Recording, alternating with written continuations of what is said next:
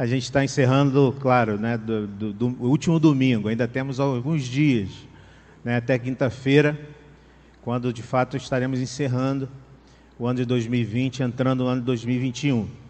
Mas eu quero então, nesta última, neste último domingo, né, a gente, é, e nesses dias que a gente tem falado, dessa, é, desse individualismo que tem sido a marca do nosso tempo, da nossa contemporaneidade.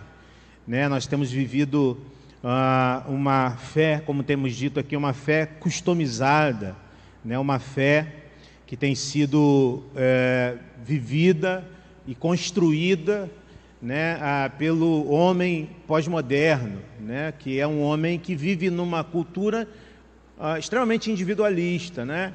É, a cultura do iPad, do iPhone, né? Que é essa coisa do a, em inglês eu, o meu, tudo, uh, tudo que nós vemos hoje como produto do mercado é, é, são produtos que, que é, têm é, a intenção de, de, atender todas as, é, as necessidades é, e desejos do consumidor. O grande problema é que esta lógica do mercado acaba que tomando é, outras áreas da vida humana, como por exemplo dos relacionamentos. Né? A gente tem vivido um tempo dos relacionamentos descartáveis, né? de relacionamentos que a gente é, tem à medida que eles nos, é, nos, nos trazem algum tipo de benefício.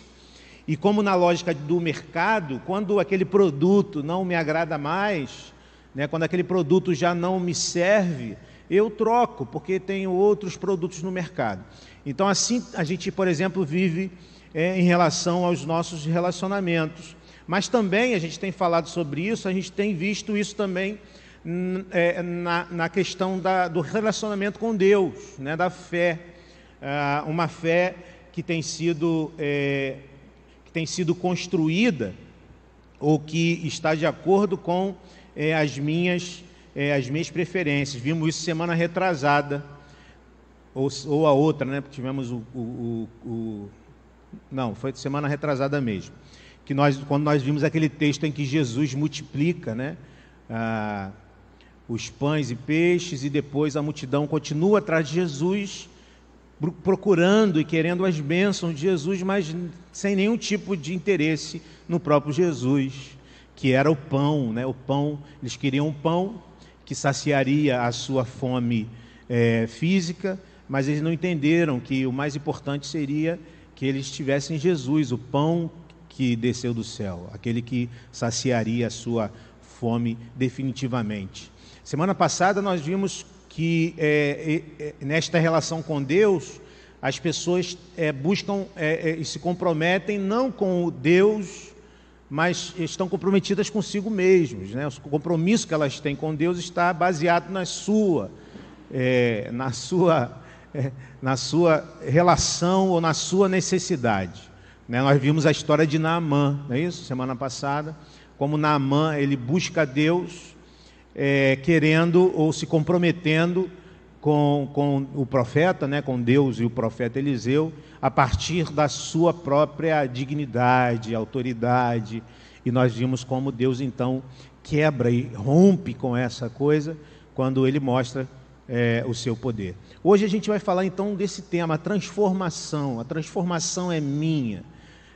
É, a transformação que deve acontecer na nossa vida se, se, é, é, também tem sido algo que tem sido customizado, né, que tem sido é, buscado à luz da necessidade do, do ser humano. A gente aqui, gente, a gente pode falar, tá? Não é como no, no sermão, no, na mensagem aqui que o pastor fala, vocês ouvem. Vocês podem falar. Inclusive, eu tenho um microfone aqui próprio para isso. Eu queria até pedir a ajuda do, do, do irmão Diácono Álvaro Cosme, se puder ajudar a gente, ficar ali com o microfone. Tá, som, som, alô, som. E à medida que se você quiser falar, fazer uma pergunta, fazer uma colocação, você levanta a mão, só espera um pouquinho que o irmão diácono Álvaro vai até você. E a gente, porque a gente está também com a transmissão ao vivo, então para os irmãos que estão em casa também é, poderem saber e participar também. Então, Blaise Pascal, que foi um filósofo importante, cristão, ele vai dizer algo interessante sobre isso. Ele diz assim: ó, Deus fez o homem à sua imagem e semelhança, e o homem retribuiu a gentileza. Ou seja, já lá na, na época de Pascal, alguns séculos atrás, ele está dizendo que o homem construiu um Deus à sua imagem e semelhança. Né? Essa a customização da fé. Né? O homem quer um Deus que lhe atenda, o homem quer um Deus que lhe sirva, né? um Deus que lhe caiba nas suas necessidades. E é isso que nós temos visto muito mais drasticamente na nossa, na nossa sociedade. Então hoje nós vamos perceber, irmãos, que a transformação de vida também é um elemento que nós queremos que se dê a partir de nós mesmos. Essa é a nossa tendência humana natural. Queremos que a transformação se dê a partir de nós mesmos. Né? Então eu quero começar esse estudo a partir de uma premissa, né? de uma premissa que eu quero lançar para você, que será uma base do nosso do nossa conversa aqui. A premissa é a seguinte: toda transformação passa pela consciência de quem Jesus é e de quem eu sou. Tá? Essa é a premissa básica. Toda transformação ela só acontece, a gente vai ver isso aqui, ela só acontece a partir do momento que eu entendo, consigo discernir quem Jesus é. E a partir do momento que eu consigo discernir quem Jesus é, eu consigo também discernir quem eu sou. O, a grande dificuldade nossa é, é, justamente saber quem Jesus é, é, é, entender e perceber quem Jesus é. E hoje nós vamos utilizar um texto do Evangelho de Lucas, no capítulo 18. Tá? Então eu vou colocar aqui alguns versículos, você pode acompanhar aí na sua Bíblia, você que está em casa também, por favor, nos acompanhe aí, pode comparar as versões, eu vou usar como tem usado a NVI, mas você pode usar a sua, a sua versão, comparar aí as versões, o que é muito interessante para o estudo também. Tá? Então, uh, Lucas 18, a partir do versículo 18, versículo 18 e 19, é, nos conta uma história interessante. E diz o seguinte ali, nos, nesses dois versículos: Certo homem importante lhe perguntou, Bom mestre, que farei para herdar a vida eterna? Jesus responde: Por que você me chama bom? Não há ninguém que seja bom a não ser somente Deus. Então, aqui nós temos uma história bem conhecida, né? Em outro evangelho, é, tem como título o, o, a identificação deste homem é o jovem rico. Né? Alguns comentadores falam até ou questionam essa questão de ser um jovem, dada as características desse homem. Mas aqui, aqui não me importa. Importa que é um, um, homem que é um homem importante, que é um homem é, que vai até Jesus e se interessa por Jesus, né? É, mas é um homem que mostra não conhecer Jesus. E ele começa chamando Jesus de bom mestre. Tá? Bom mestre. A gente vai perceber que, na verdade, embora Jesus seja um mestre, ele não é somente um bom mestre. E a gente vai perceber que esse, esse homem vê Jesus dessa maneira, como um bom mestre, como um bom rabi, como mais um profeta. E Jesus lhe responde, é, em outras palavras, é, é, é, responde assim, né? Por que você me chama bom? Em outras palavras, ele está dizendo o seguinte: não me chame de bom, a não ser que creia que eu sou Deus. Né? Jesus, em, outra, em, outras palavras, tá, já está prescrutando o coração desse homem e já está então questionando ele. A não ser que você reconheça que eu sou Deus encarnado, não me chame bom, porque só há um que, que é bom, que é Deus.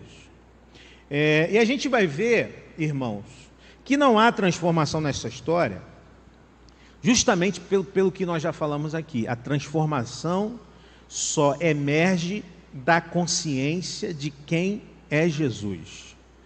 Né? Então, a primeira coisa que eu quero tentar responder à luz do texto é essa pergunta, né? Quem é Jesus? E quem é Jesus para você? Tá? O texto vai nos mostrar. Porque esta é a primeira questão importante para nós aqui. Se nós queremos uma transformação verdadeira, real, uma transformação é, é, é, que se dê na nossa vida, primeiro a gente precisa entender e conhecer quem é quem é Jesus.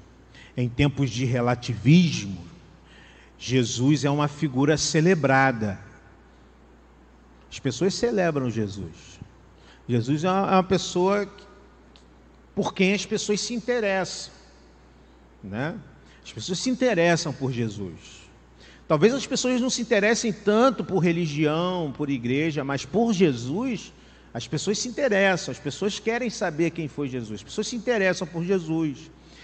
E as pessoas, de, algum, é, é, de um modo geral, elas reconhecem Jesus como um, um grande homem que existiu, um grande profeta, um profeta humilde, né? um, um, um mestre de sabedoria. Jesus é celebrado em outras religiões também.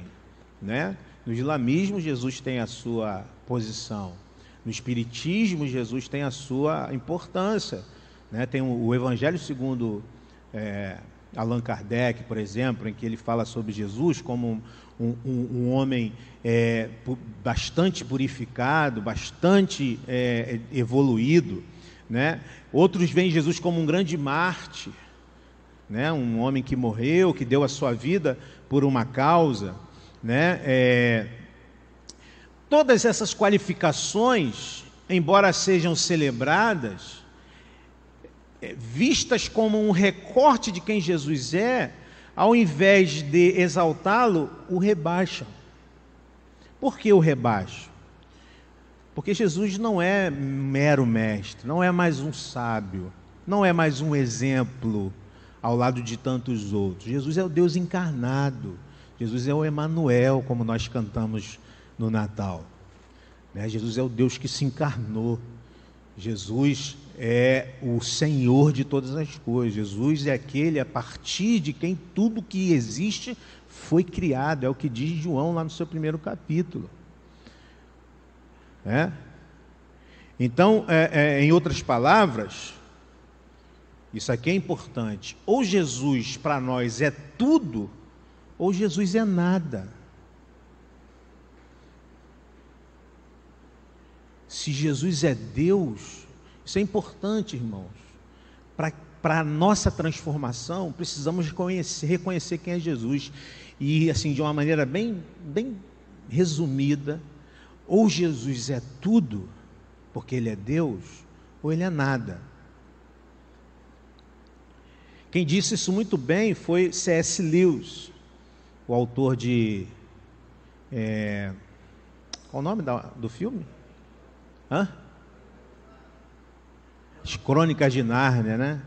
As Crônicas de Nárnia, que virou aí uma série, um filme. C.S. Lewis, ele diz o seguinte: um homem que fosse um simples homem e dissesse o tipo de coisa que Jesus disse, não seria um grande mestre de ensinos éticos. Seria um lunático você precisa tomar uma decisão: ou esse homem era o filho de Deus, ou então era um louco, ou algo pior. O que Jesus falou, se ele não era o próprio Deus encarnado, ele era nada, ele era um louco, ele era um charlatão, ele era um lunático. Em outras palavras, se Jesus é qualquer coisa para você que não seja Deus, você não abrirá mão de nada por ele.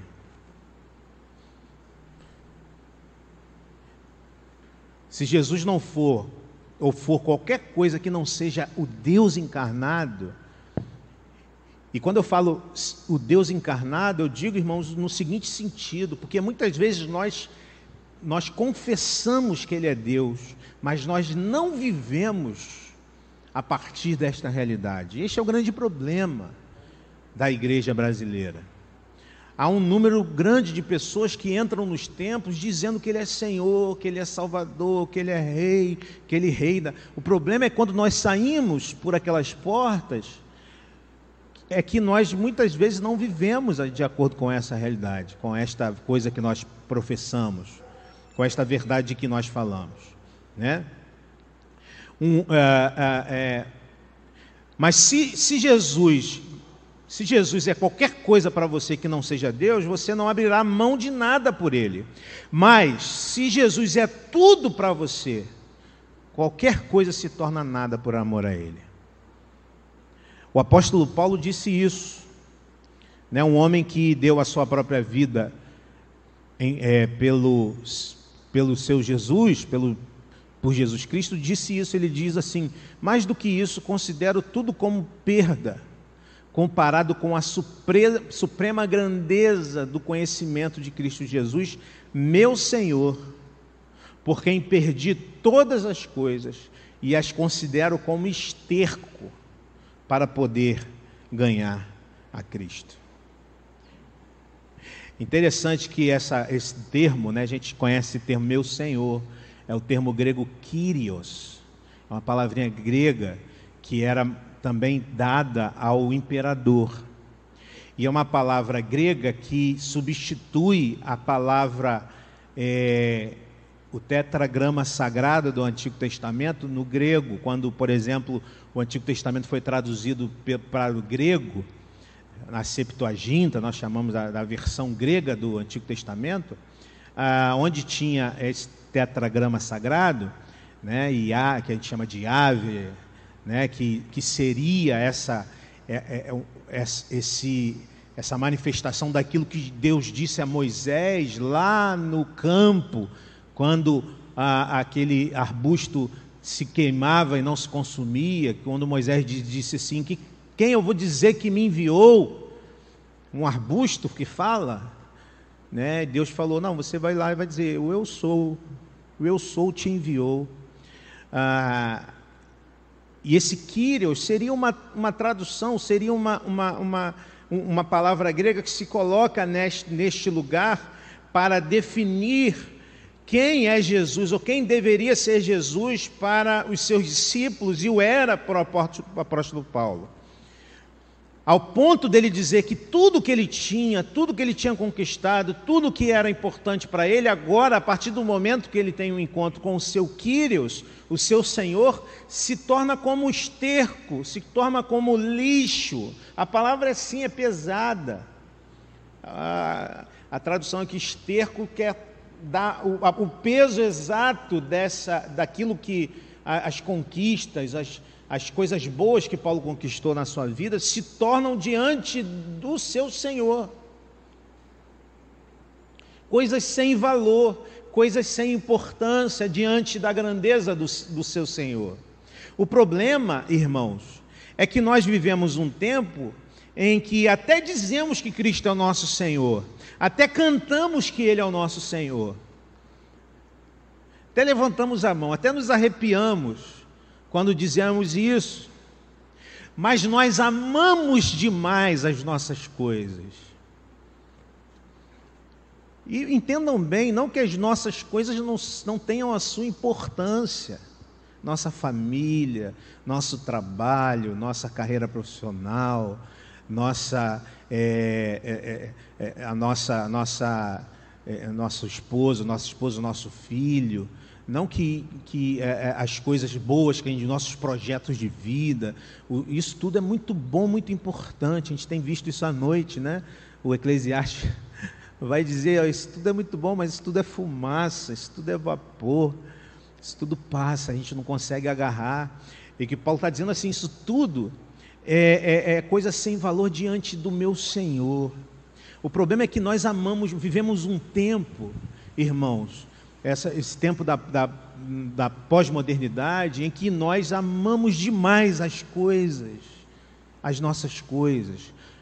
Já é interessante né, que a gente que viveu no, na década de 80, 70, 80, eu na 70 eu era uma criança, criancinha, nasci em 73, peguei ali a década de 70 como uma criança e vivi mais a década de 80 época da Guerra Fria, a gente falava muito mais dessa coisa da eternidade, do fim do mundo, do apocalipse.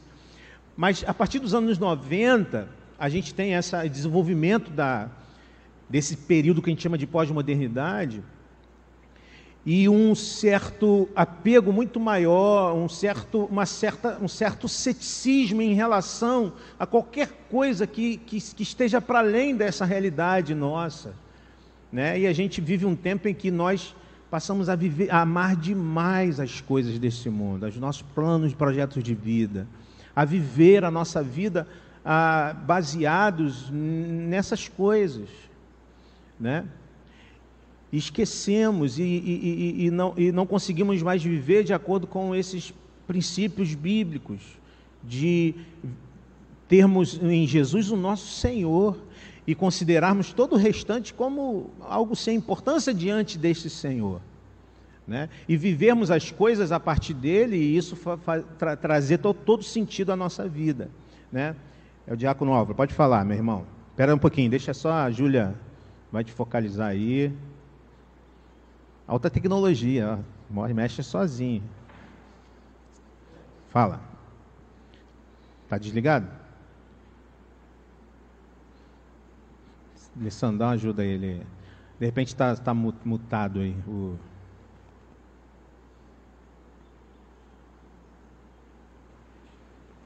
Som. Pastor, a questão do, do jovem rico, né? É a mesma questão que a gente vê hoje em dia. É lá em João, Evangelho de João 1, ela define várias coisas quem é Jesus, né? Fala que o, o, o verbo se tornou carne, né? O verbo é o quê? A palavra, né? E muitas das vezes as pessoas negligenciam a palavra. Ela quer o Jesus, mas negligencia a palavra. E todas as coisas foi feito por ele. O mundo foi criado por ele, né? Então, ele é Deus. Ele é o nosso Deus. Sem Ele nada podia ter, ter sido criado. E interessante que é, mais abaixo fala que é, Ele fez todas as coisas, criou todas as coisas, fez o mundo e o mundo não conhece. E também veio para os seus e os seus rejeitaram. Sim. E fala que Ele é a luz que dissipa as trevas, é a luz que vem trazer é, é, ao coração do homem que está em trevas, vem trazer essa luz, a salvação, né? E assim como o jovem rico, é, as pessoas querem Jesus pela metade, ou que é a parte que ela interessa pessoalmente, né? Sim. E não conhecem. Né? Querem como seu Salvador, mas não querem como é, Senhor. E Jesus né? deixa bem claro: aqueles que, que, que, que, me amam, aqueles que me amam, é, aqueles. Fugiu a palavra. Aqueles Aquele que, tem os meus mandamentos, isso, esse é que me ama. Esse que me ama. Verdade. Vamos ver, uh, vamos ver um vídeo. Eu trouxe um vídeo aqui, um vídeo do, do site é, Portas Abertas, que conta uma história de uma mulher perseguida na Índia. E eu trouxe esse, eu trouxe esse vídeo para a gente perceber como a gente vive numa, numa sociedade em que tem sido muito cômodo ser cristão. Né? Tem sido até, está na moda até ser cristão, ser evangélico. Né? Então é muito fácil para nós sermos hoje cristãos, nos dizermos cristãos, mas a realidade nem sempre foi assim. Né? E, e a própria Bíblia diz que nós caminhamos para realidades parecidas com essa, né? embora em outras partes do mundo essa realidade já seja é, bem real. Vamos conhecer a, a história de uma mulher, olha só. Quando me tornei cristã,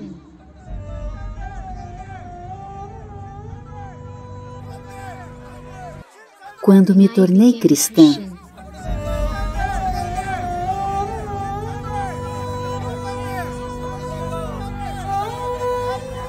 Também me tornei inimiga do meu povo.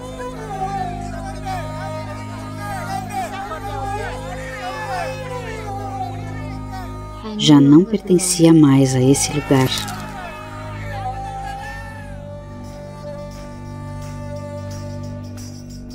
Ainda assim, continuei adorando ao Senhor.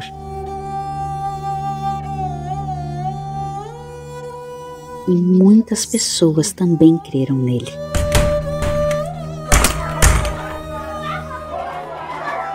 Mas quando os extremistas descobriram,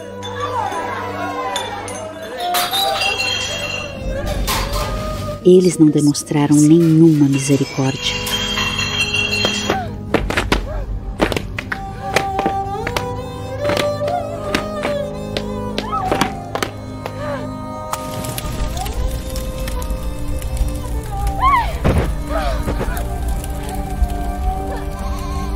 Isso é o que acontece ao seguir Jesus.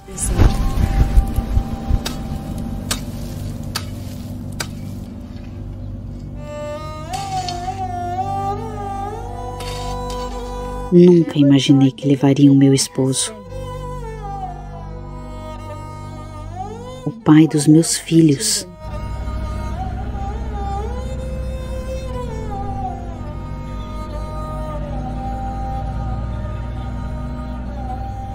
Mas os caminhos de Deus não são os nossos caminhos. O Senhor dá, o Senhor tira.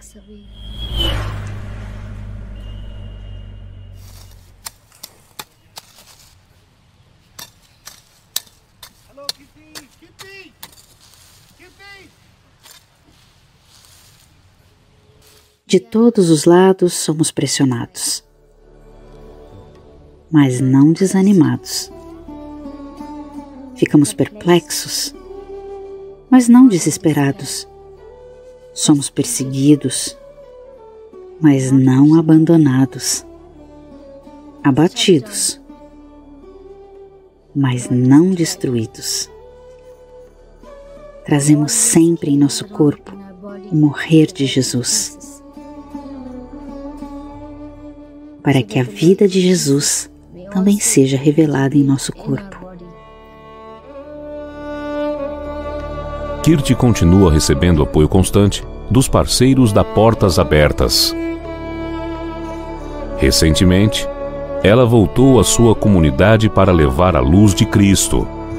As ameaças por causa da fé continuam chegando. Apoie sua família perseguida na Índia.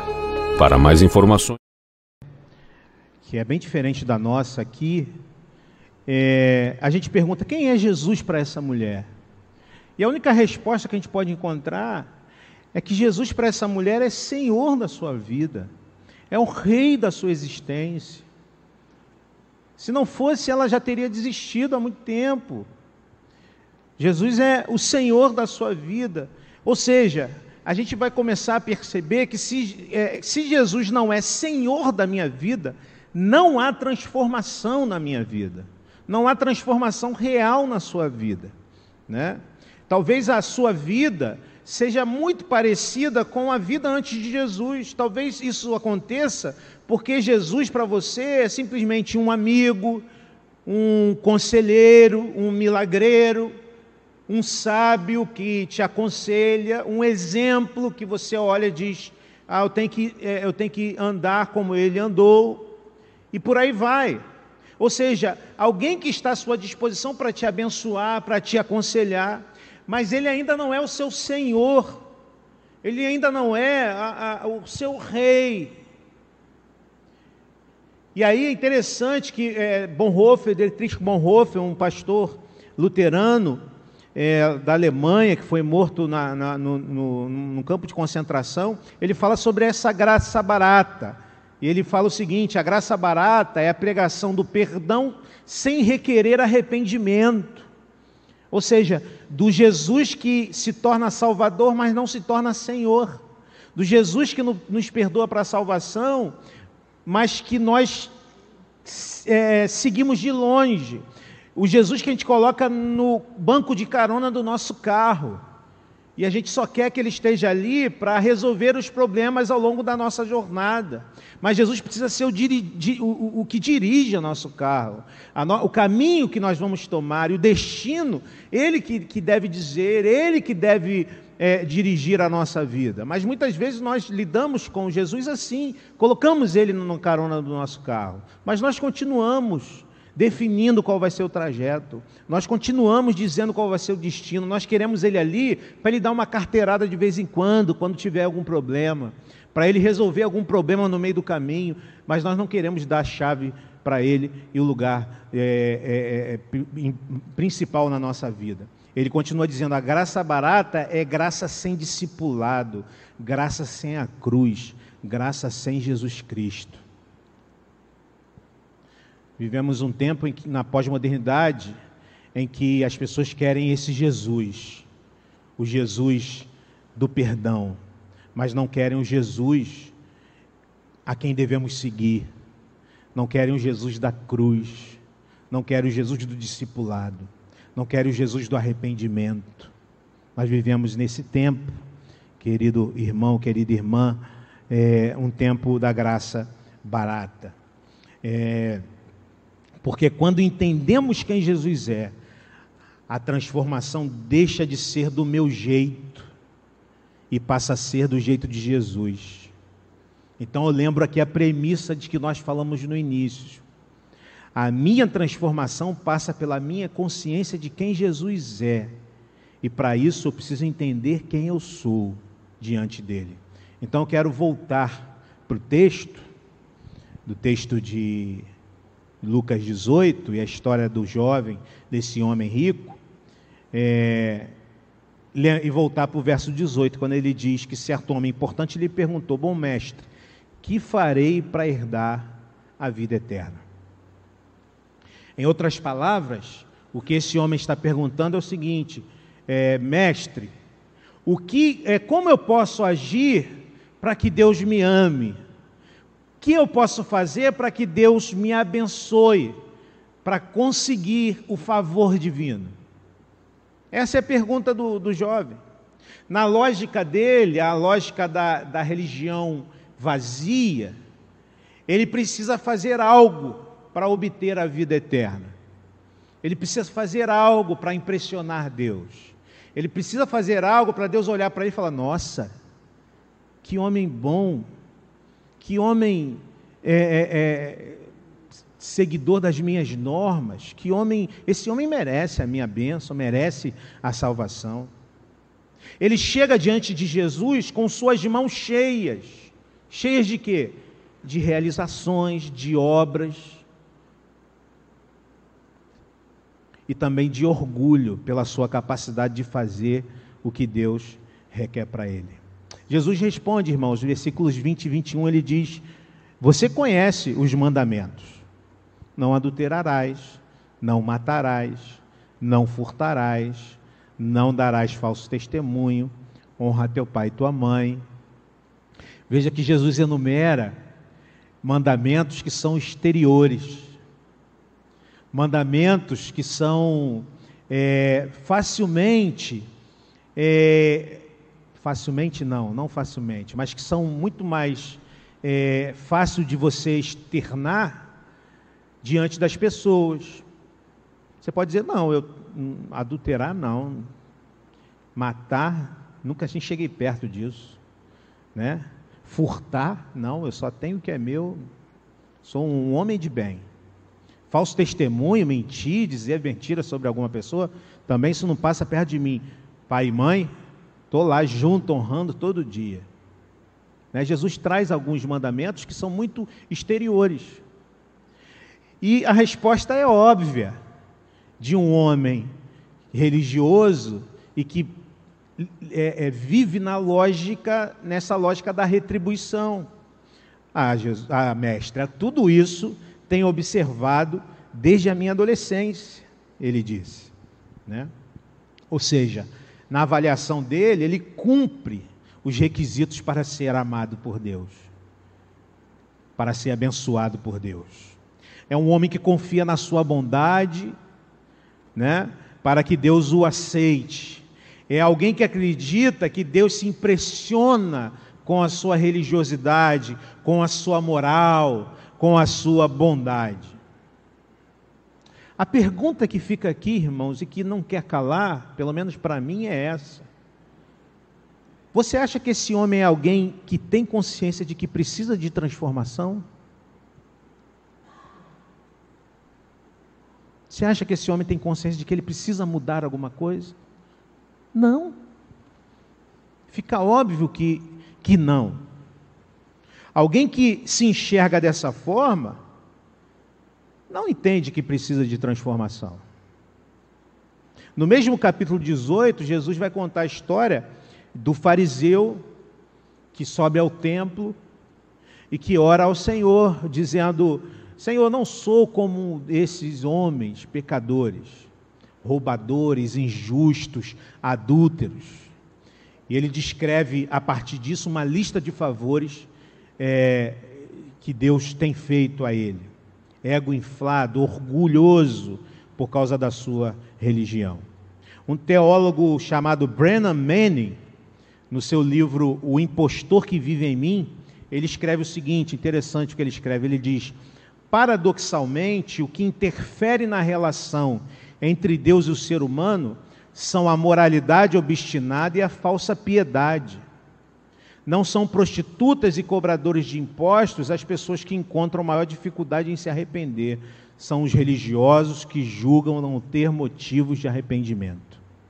E ele continua: Jesus vem não para o super espiritual, mas para o vacilante e o enfraquecido que sabe que não tem nada a oferecer e que não é orgulhoso demais para aceitar a esmola da graça admirável. O que ele está dizendo é que Jesus é, vai mostrar a esse homem que ele está equivocado quanto à maneira como ele se vê. Lembram da premissa? A transformação só acontece a partir do momento que nós discernimos quem Jesus é e, como consequência, entendemos quem nós somos. Jesus vai, vai mostrar para esse homem que ele está equivocado quanto à maneira como ele se vê e se enxerga. Jesus vai agir de maneira pedagógica com esse homem. Infelizmente, este homem aqui no texto, ele vai sair triste e sem transformação, porque ele é, é, não consegue enxergar como ele é, ele se acha digno do favor divino, ele é orgulhoso. E do alto do seu pedestal de orgulho, Jesus vai desconstruir este altar a partir do verso 22. Quando o texto diz que ao ouvir isso, disse-lhe Jesus: Falta-lhe ainda uma coisa. Venda tudo que você possui e dê o dinheiro aos pobres, e você terá um tesouro nos céus, e depois venha e siga-me. Rapaz, Jesus não era fraco, não. Jesus pega no calcanhar de Aquiles desse homem. Jesus vai direto na ferida dele para mostrar quem ele era, para dizer e mostrar, escancarar diante dele quem ele era. Jesus está dizendo. É, fica aqui uma questão, né? As pessoas olham esse texto e começam então, algumas pessoas não entendem o que Jesus está dizendo e, e perguntam se Jesus está dizendo que se eu quiser herdar o reino dos céus, eu tenho que cumprir todo o mandamento e ainda dar os meus bens aos pobres? É isso que Jesus está dizendo? Não. Né? Se é isso que Jesus está dizendo, nenhum de nós aqui poderia ser um cristão. Se é isso que Jesus está dizendo, pior ainda, não houve um só cristão ao longo de toda a história do cristianismo. Porque não houve uma só pessoa que cumpriu o mandamento, embora algumas pessoas tenham dado tudo que tinham aos pobres. Mas Alguém que tenha cumprido todo o mandamento não há. Mandamento não há. O que Jesus está fazendo aqui então, irmãos? O que Jesus está é, é, é, construindo a partir desta relação? Ele está reorientando a visão deste, que este homem tem de si mesmo, com um simples, um simples teste. Jesus está fazendo um teste com este homem para reorientá-lo, para conduzi-lo a uma imagem real de si mesmo que Jesus diagnostica aqui um, é, ser uma imagem equivocada. A pergunta aqui é essa. A pergunta que Jesus está fazendo aqui para esse homem é esta: quem você ama mais? A Deus ou ao dinheiro? Quem é o seu Senhor? É esta questão que Jesus está trazendo para este homem que é o primeiro mandamento. Este homem já começa a lista dos dez mandamentos quebrando o primeiro. Qual é o primeiro mandamento, irmãos? Não terás outros deuses diante de mim. É interessante, Jesus pega esses mandamentos exteriores que os fariseus pegavam e faziam questão de mostrar a todos que eles cumpriam, para dizer nós somos cumpridores da lei. Mas este primeiro mandamento é um mandamento interior, do coração.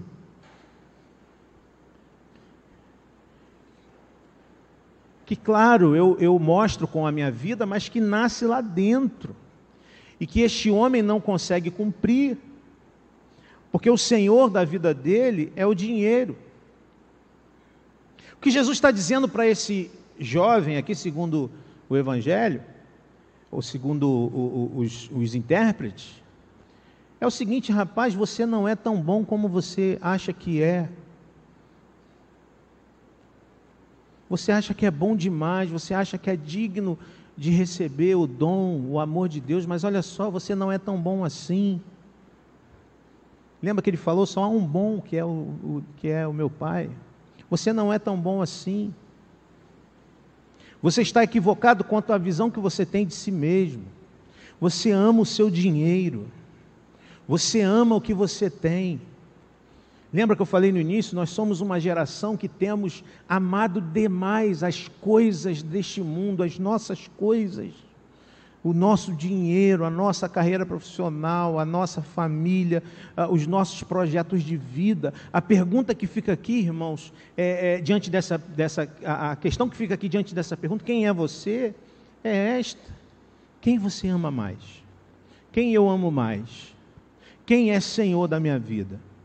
Será que eu sou essa pessoa que chego aqui na, na igreja, canto que Deus é, Ele é meu Senhor, canto que me rendo aos pés dele, canto que é, é, é, a minha vida é dele, mas no dia a dia eu vivo de uma maneira muito diferente, porque é, diariamente eu não o procuro para ter momentos de é, de, de relacionamento com Ele, buscando na Sua palavra ensinamento para a minha vida, eu não o procuro. Como que Ele é meu Senhor e meu Rei, se eu vivo a vida sem procurá-lo, se eu vou para o meu dia a dia e vivo e, e, tomo as minhas decisões a partir das minhas, das, da, da, sabe, da maneira como eu vejo as coisas, se eu não procuro, se eu não leio a Sua palavra se eu não tenho momentos de, de, de, comunhão com Ele. Irmãos, nós vivemos um tempo difícil em que as demandas são enormes. Vivemos, a pós-modernidade se caracteriza por esta agenda extremamente ocupada. Temos aqui um, um, mundo no nosso bolso, o tempo todo nos chamando para a gente poder é, fazer coisas. E se a gente deixar, e se a gente se envolver demais com isso, a gente acaba vivendo assim, deixando de viver como se Jesus fosse o nosso Senhor. Até falamos, até professamos isso, até cantamos isso, mas no dia a dia esta não é uma realidade. O que Jesus está dizendo para esse homem é isso: rapaz, você não é tão bom assim. O texto continua, verso 23, ouvindo isso, ele ficou triste porque era muito rico. Ele ficou triste porque ele tinha muito dinheiro e porque ele amava demais o dinheiro que ele tinha. E vendo entristecido, Jesus disse: Como é difícil aos ricos entrar no reino de Deus. Realmente, a gente só percebe que existe um ídolo em nossa vida quando nós somos confrontados com a possibilidade de perdê-lo.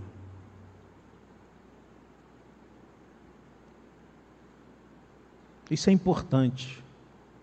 A gente só percebe que algumas coisas são ídolos para nós quando nós somos confrontados acerca da possibilidade de perder aquilo. É nesse momento que nós diagnosticamos os ídolos do nosso coração. Esse é um problema que a gente vive, porque é, a idolatria, ou a face oculta da idolatria, geralmente nós associamos idolatria a coisas que são notadamente ruins ou más. Não é isso? A gente Idólatra é uma palavra forte que a gente já a gente já liga pessoas que, que estão ligadas a coisas ruins ou mais, né? Esse conceito de idolatria é um conceito muitas vezes muito abstrato, vinculamos essas coisas ruins, coisas proibidas. Mas a face mais devastadora da idolatria, irmãos, tem a ver com as coisas boas da nossa vida.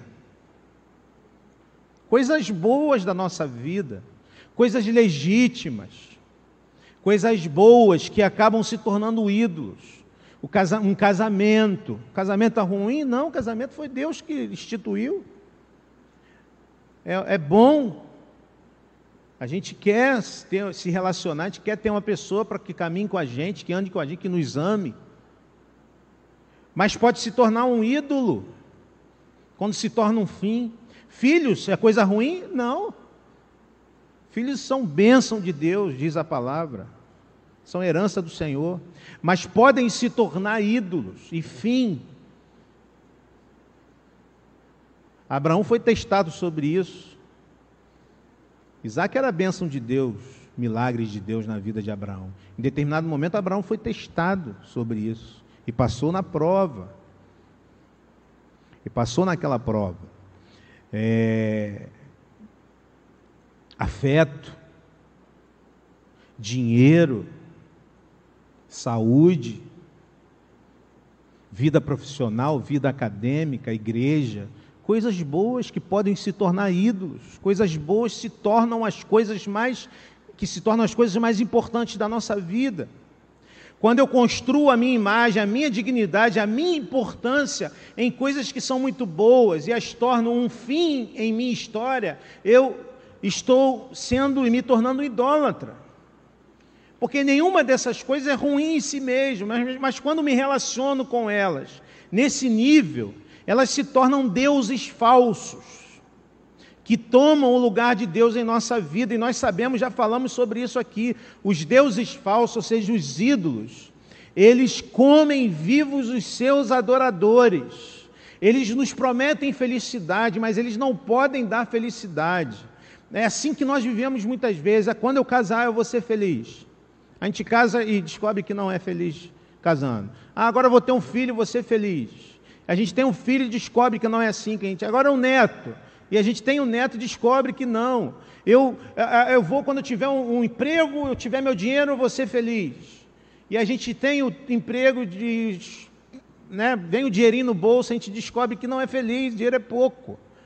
E a gente fala, quando eu tiver aquele emprego e, e tiver aquele emprego bom, eu vou ser feliz. A gente luta, luta, passa a nossa vida lutando para conseguir aquilo. E consegue. Quem, quem, né, quem luta, vai, tenta e consegue. Isso é bênção de Deus. Mas aquilo se torna um fim, eu começo a viver para aquilo, a dar tudo para aquilo acontecer. E quando aquilo acontece, eu, eu olho para um lado para o outro para mim e digo: cadê aquela, aquela realização que eu achei que teria? Já não é mais. Agora eu preciso, e aí vem a aposentadoria. Fumaça. Tudo ficou para trás nada me trouxe realização plena. Embora o trabalho, a carreira profissional, ser um profissional, exercer minha vocação no mundo, é, seja algo importante, legítimo e abençoador, mas quando nós fazemos como meio de glorificar a Deus e não como um fim na nossa vida. Jesus continua então ensinando. Se você quiser falar, gente, levanta a mão. Estou falando muito sozinho. Jesus continua ensinando quem, quem era este homem e quem nós somos. Porque ele está falando aqui do, do, dinheiro, da questão do dinheiro e do rico, né? É, e ele vai, a gente vai entender porque que ele está dizendo isso. Né? Ele vai falar: de fato é mais fácil passar um camelo pelo fundo de uma agulha do que um rico entrar no reino de Deus. E aqui há várias interpretações, né? Agulha, tem lá o lugar chamado agulha e tal. Eu prefiro ficar com essa, que Jesus está realmente com uma, uma linguagem de exagero e dizendo da impossibilidade de, do homem ter a salvação por si mesmo. Não só o rico, mas qualquer coisa. Não, não só o homem que tenta a salvação pelo seu dinheiro. Por que isso, irmãos? Porque nós estamos numa cultura aqui em que a bênção de Deus estava ligada à prosperidade terrena. O Antigo Testamento, por que, que a teologia da prosperidade vai lá para o Antigo Testamento o tempo todo? Porque ali no Antigo Testamento, de fato, Deus vai, faz prosperar os patriarcas com terras, com riquezas. né? Deus tinha um propósito nisso tudo, né? Eles prosperam, Abraão, Isaac, Jacó, são homens que vão prosperar, são é, homens que, que, que é, têm terras, né? E, e, e riquezas, né? É,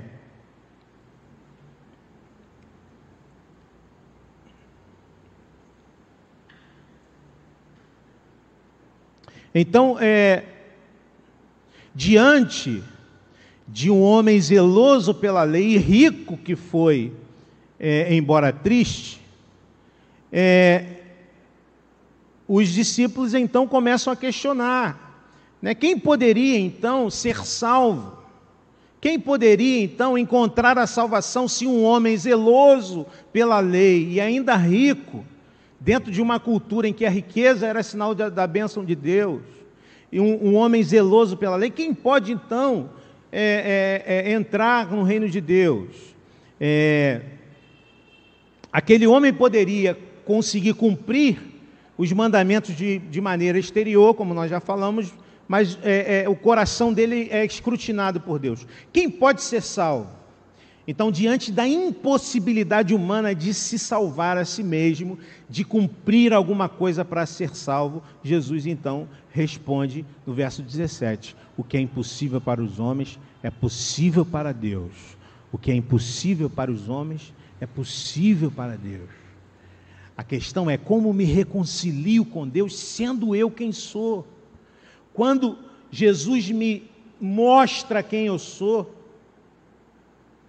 a pergunta que surge é como que eu posso então agora ter salvação, sendo eu quem sou, sendo uma pessoa que, embora tente não mentir, lá no fundo do meu coração eu sou mentiroso. Uma pessoa que tente, e sou um cara né, que, que, que é, tem um, um, bom procedimento em, é, em, relação às pessoas, e esse negócio de adultério não é, não é para mim, mas lá no fundinho do meu, no meu pensamento eu já adulterei várias vezes.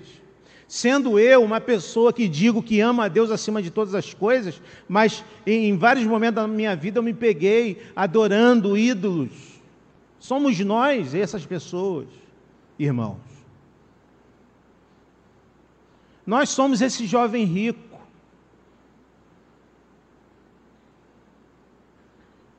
Nós somos pessoas assim que amamos o dinheiro, que amamos as coisas da vida, que talvez até a gente consiga ter um procedimento legal, não adulterar, não furtar, mas fazemos isso com o nosso pensamento, com o nosso coração tantas vezes. As pessoas não sabem, mas a gente sabe.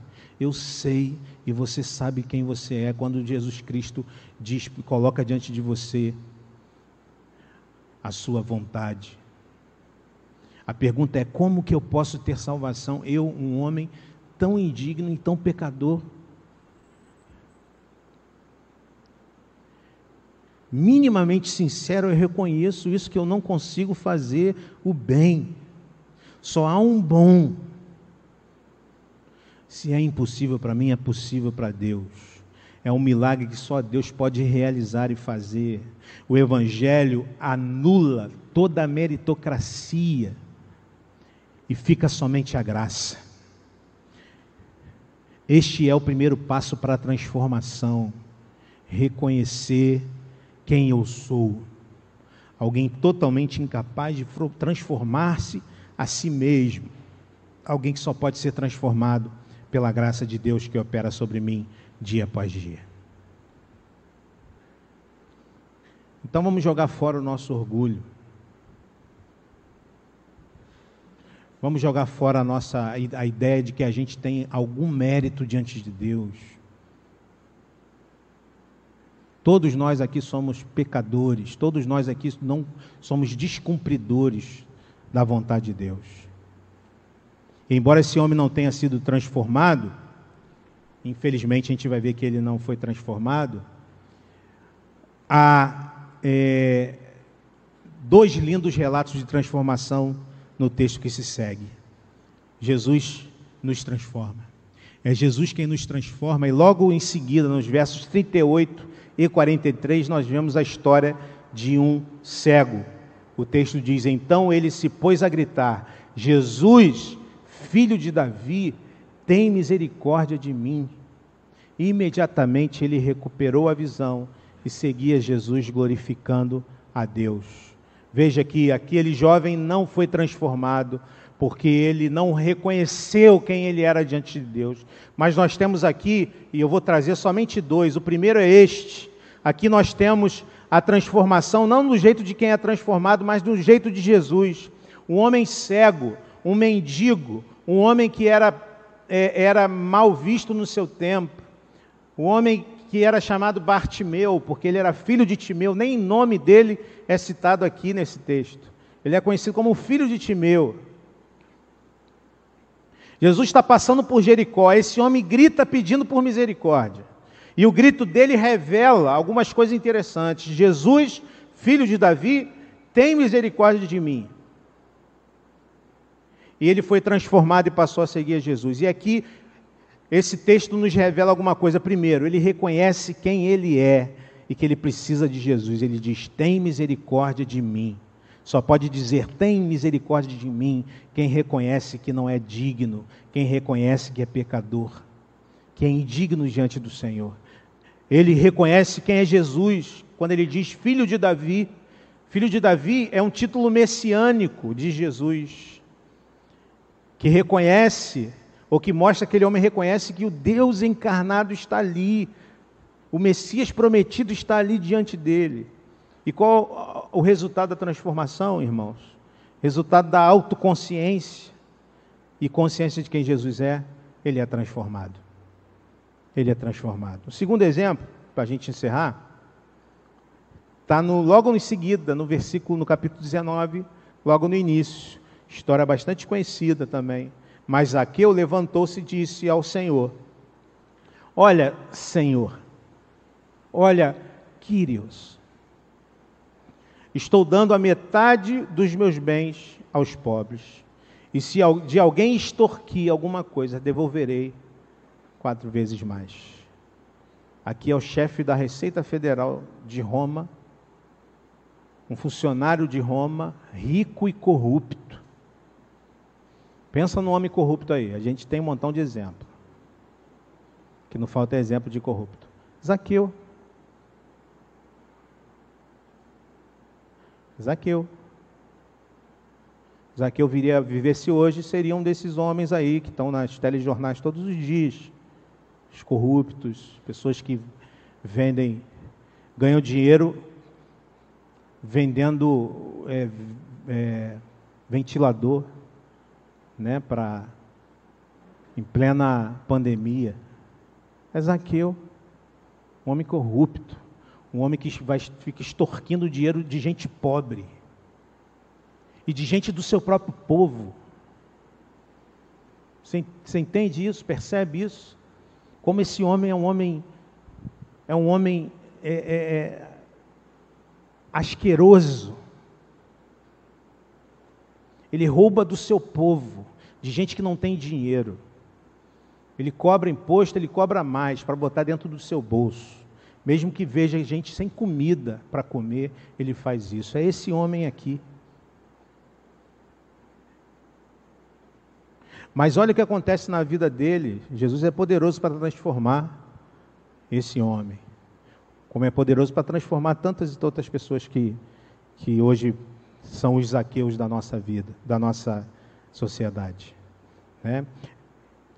Ele sabe quem ele é aquele, é, se de alguém extorquir, esse, esse verbo aqui, ele denota um pouco diferente daquilo que parece ali no português. Ele está reconhecendo. Ele não, não é simplesmente assim, ah, se eu. Ele está reconhecendo que ele é um ladrão. Ele, quando se encontra com Jesus, ele reconhece quem ele é. Eu sou um ladrão, eu sou um homem que rouba dinheiro de gente pobre. Ele sabe também quem Jesus é, ele chama Jesus de Quírios. Está ali, olha, Senhor. E a transformação é que ele agora vai devolver o que roubou. É que ele agora vai procurar viver de acordo com os princípios e valores do reino de Deus. Lembra da premissa no início? Transformação passa necessariamente por reconhecermos quem Jesus é, Senhor, e reconhecermos quem nós somos, pecadores indignos. E aí, quando nos encontramos com Ele, somos transformados. Algumas perguntas para a gente refletir, para você também que está em casa, refletir para a gente encerrar a nossa escola dessa manhã. Quem é Jesus para você? Quem é Jesus para você? Não, eu não estou falando aqui de uma. Não, não venha com uma profissão de fé que você decorou. Não, eu não estou aqui pensando em nada teórico demais, teológico demais. A minha pergunta é bem prática. Quem é Jesus para você? Quem de fato Jesus é para você? Se fosse você no lugar da Kirti, na Índia, o que você faria? Quando eu me coloco no lugar dessas pessoas, eu peço ao Senhor misericórdia. Quando eu penso na possibilidade de perder tudo que eu tenho, por causa de Jesus, eu peço ao Senhor: Jesus, tenha misericórdia de mim. Jesus, me torne totalmente rendido a Ti, porque eu gosto de tantas coisas da minha vida, tantas coisas são importantes para mim, minha família é importante para mim, os meus projetos de vida. A pergunta que a gente precisa fazer é: quem é Jesus para nós? E se nós estivéssemos no lugar dessa mulher? E se nós um dia tivermos que passar por isso, Vivemos numa sociedade de, de, liberdade, certa liberdade, há questões aí complicadas. Mas e se fosse conosco? Se um dia tivéssemos é, que perder a nossa, a nossa família, de perder a nossa vida, de perder os nossos bens, de jogar fora a nossa, nossa carreira profissional por causa de Cristo Jesus. Quem é Jesus para você? Quem é Jesus para mim? é algo que nós precisamos meditar, é algo que nós precisamos é, pensar, é algo que nós precisamos, é, é, é algo acerca de, do que precisamos orar e pedir ao Senhor que nos dê consciência de quem Ele é, que Ele é nosso Senhor. Quem é você para Jesus? Quem é você para Jesus? Precisamos de uma autoestima equilibrada porque apenas o, o, o Evangelho me liberta do meu orgulho farisaico ou da minha autocomiseração. Preciso saber quem sou eu diante de Jesus, que sou pecador, que sou indigno, que não mereço nada dele, que tudo é pela graça dele. O Evangelho me ensina isso, que nós somos pecadores.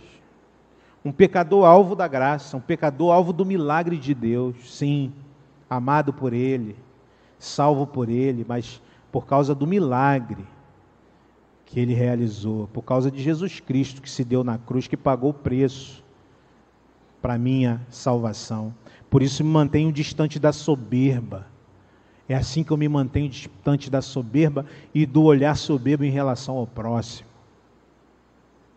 Quando eu reconheço quem eu sou que sou pecador. Quando eu acho que eu sou bom demais, eu olho para o meu irmão que é pecador e eu vou olhar, olhar para ele e achar que ele é menor que eu.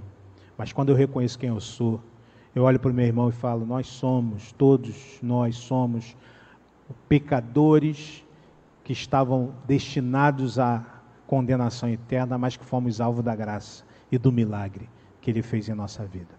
Portanto, Você tem medo do que pode perder ao seguir Jesus? Eu queria que você fizesse um exercício. Do que você tem medo de perder ao seguir Jesus? E não venha com essa história de que você não tem medo de perder nada. Não venha. Nem ao lei. Não venha com essa história que você não tem medo, porque eu tenho medo de perder algumas coisas.